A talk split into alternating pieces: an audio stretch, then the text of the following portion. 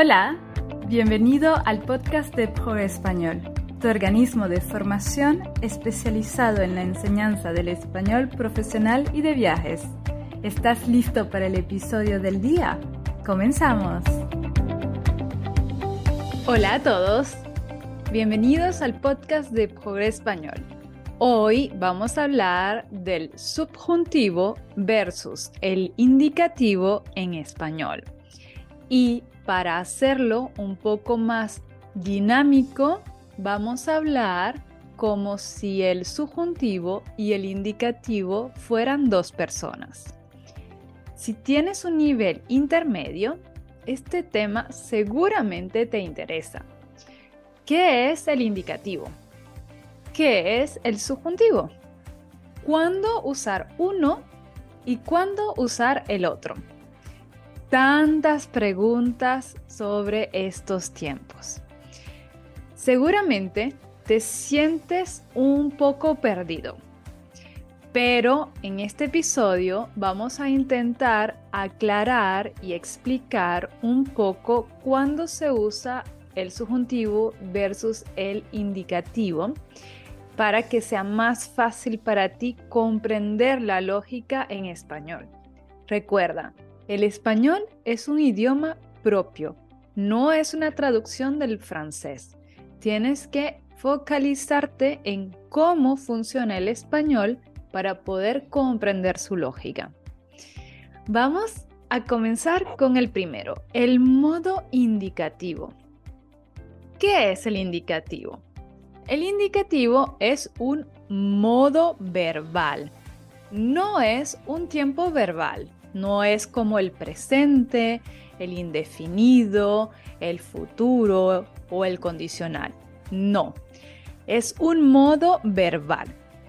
Pero, ¿qué significa un modo verbal? Bueno, un modo verbal indica tu posición al hablar, indica tu intención. En español tenemos tres tipos. Tenemos el indicativo, tenemos el subjuntivo y tenemos el imperativo. Entonces, estos tres modos indican tu posición al hablar y tu intención. Hoy vamos a ver el indicativo y el subjuntivo. Y en otro episodio hablaremos del imperativo. Ahora, focalicémonos en el indicativo. El indicativo se utiliza para hablar de acciones o situaciones que se perciben como reales, objetivas, concretas. Es muy preciso, es muy pragmático. Son acciones que pasan o pasaron o van a pasar. Estamos seguros. Es algo que está planificado. Por ejemplo, yo hablo español. Esto es verdad. Esto es objetivo, es concreto. Yo, Josmari, hablo español. Tú, Michelle, hablas francés. Él, Charles, habla inglés. Esto es una información real, objetiva, precisa y qué pasa en este momento. Otro ejemplo, mañana iremos al cine. Mañana iremos al cine. Tengo mis entradas del cine, tengo la película definida o no, pero es un hecho real que mañana iremos al cine. Está planificado está organizado, es una, es una información objetiva. Y finalmente, otro ejemplo en el pasado, ellos comieron la cena anoche. Ellos comieron la cena anoche. Ayer, por la noche, ellos comieron. Esto es algo real, algo que pasó algo que existió es una acción real, terminada, concreta y precisa. Entonces, si decimos que el indicativo es una persona, podemos decir que se llama, por ejemplo, José. José es ingeniero. Es muy pragmático y objetivo. Es muy seguro de sí mismo y se comunica de manera clara y precisa. Muy bien. Vamos a pasar ahora con el modo subjuntivo para ver un poco el contraste. El subjuntivo se utiliza para hablar de acciones o situaciones que se perciben como hipotéticas o dudosas o inciertas o subjetivas. Es lo contrario del indicativo, básicamente. Es decir, por ejemplo, el subjuntivo se utiliza para hablar de acciones que no son reales, que no han sucedido todavía y que no se sabe si sucederán. Son hipótesis, son acciones muy hipotéticas. Y también lo utilizamos para expresar deseos, órdenes, sugerencias, esperanzas, emociones. Por ejemplo, una frase en subjuntivo es, espero que llueva mañana. Espero que llueva mañana. Aquí tenemos un primer verbo en indicativo que es espero. Espero es un verbo que nos indica una, un deseo. Espero, j'espère, ¿no? En francés. Que llueva mañana. Esto no es real. Esto no es preciso, concreto, objetivo. Esto es un deseo. Es lo que yo quiero que pase. Otro ejemplo. Ojalá que tengas un buen día. Ojalá es un poco un sinónimo de espero que. Ojalá que tengas un buen día. Como tenemos ojalá, que es sinónimo de espero que, estamos indicando un deseo, una emoción. No es real. Yo no sé si tú vas a tener un buen día. Yo solo sé que yo deseo que tú tengas un buen día. Otro ejemplo. Quiero que estudies más español. Yo soy profesora y yo quiero que tú estudies más español. Aquí yo expreso lo que yo quiero, pero no es una realidad. No sé si vas a estudiar más español.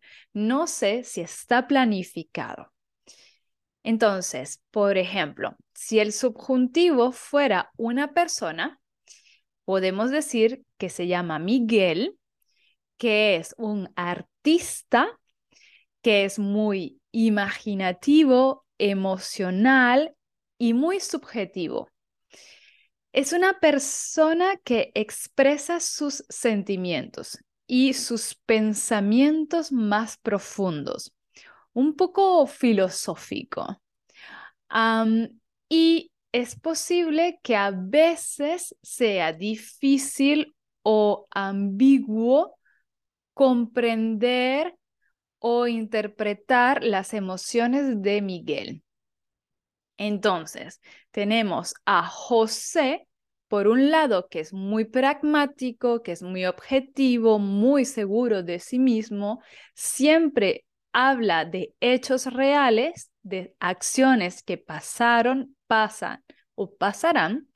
Y por el otro lado tenemos a Miguel, que es muy emocional, que es muy sensible, expresa siempre sus sentimientos, expresa lo que desea y que no siempre es muy comprensible. Es bastante subjetivo.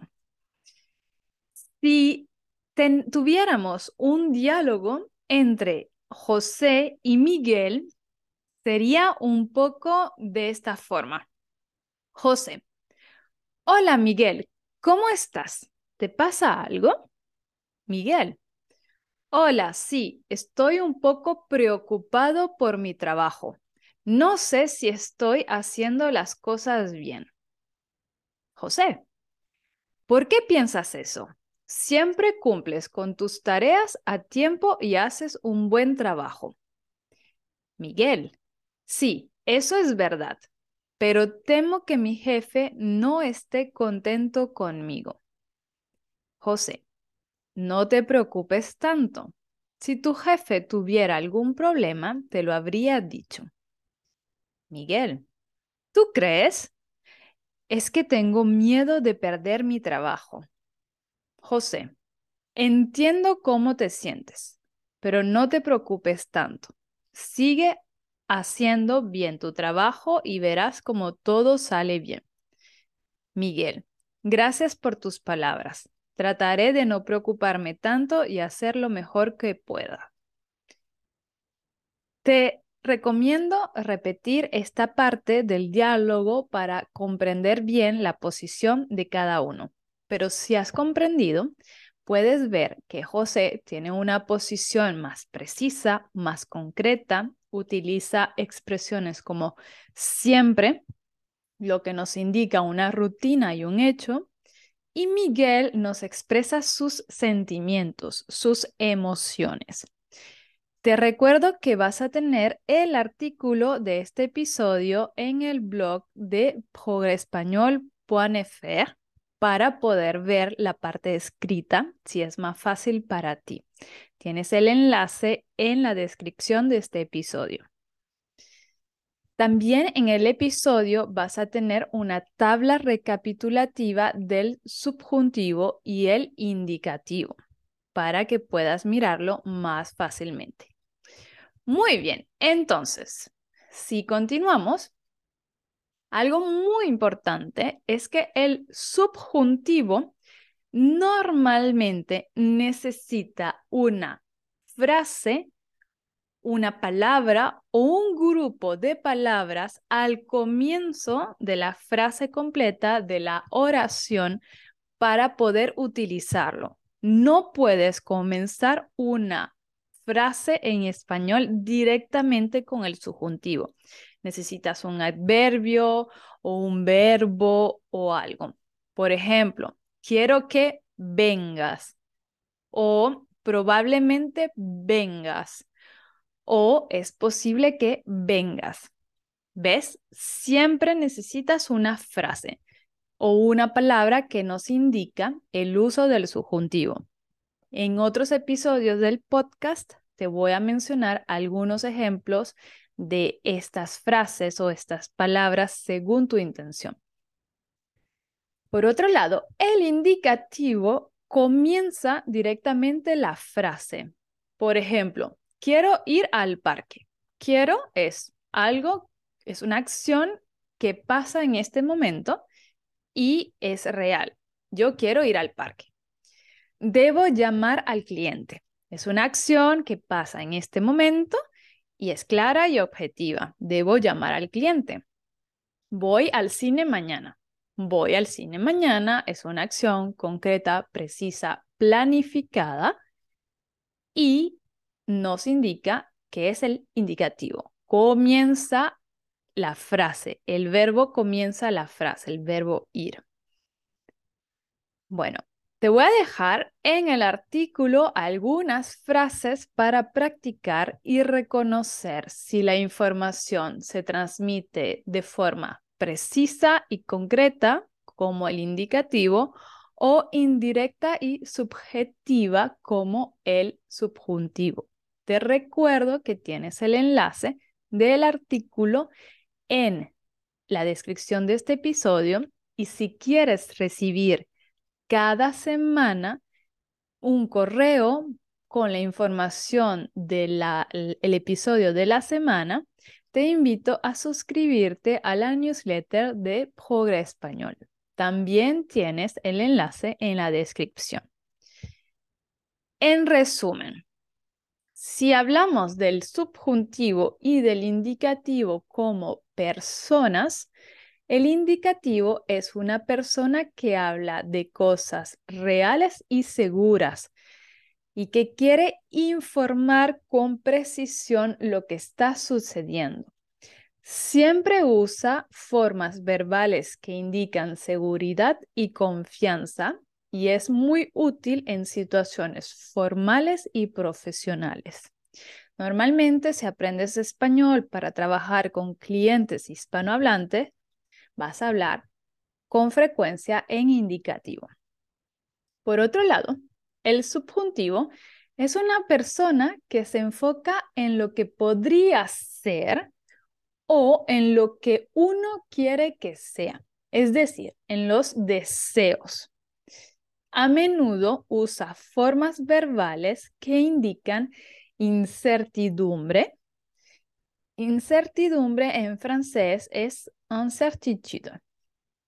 También utiliza formas verbales que indican probabilidad, posibilidad o emoción.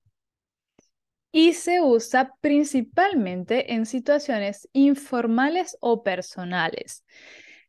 Si aprendes español para viajar por España, Hispanoamérica o países hispanohablantes, seguramente vas a expresar tus emociones, tus deseos, por qué viajas y es posible que utilices el subjuntivo. Así que espero que este episodio te ayude a comprender un poco más la lógica del subjuntivo y del indicativo con nuestros amigos José y Miguel. Pero claro, esta es la teoría. La práctica es lo más importante. Puedes hacer ejercicios con el subjuntivo y el indicativo o también puedes practicar estos tiempos con nuestros profesores nativos y experimentados. Si quieres reservar una llamada gratuita de 30 minutos conmigo, para hacer una prueba de nivel y explicarte un poco nuestra metodología, puedes reservarla a través del enlace en la descripción. Y recuerda suscribirte a la newsletter para recibir cada semana el episodio del podcast que tenemos. Nos vemos en un próximo episodio la próxima semana. Adiós. Muchas gracias por haber escuchado el podcast de Pobre Español.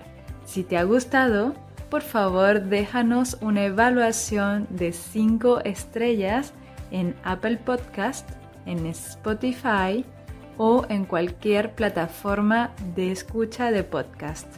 Nos vemos en el próximo episodio. Adiós.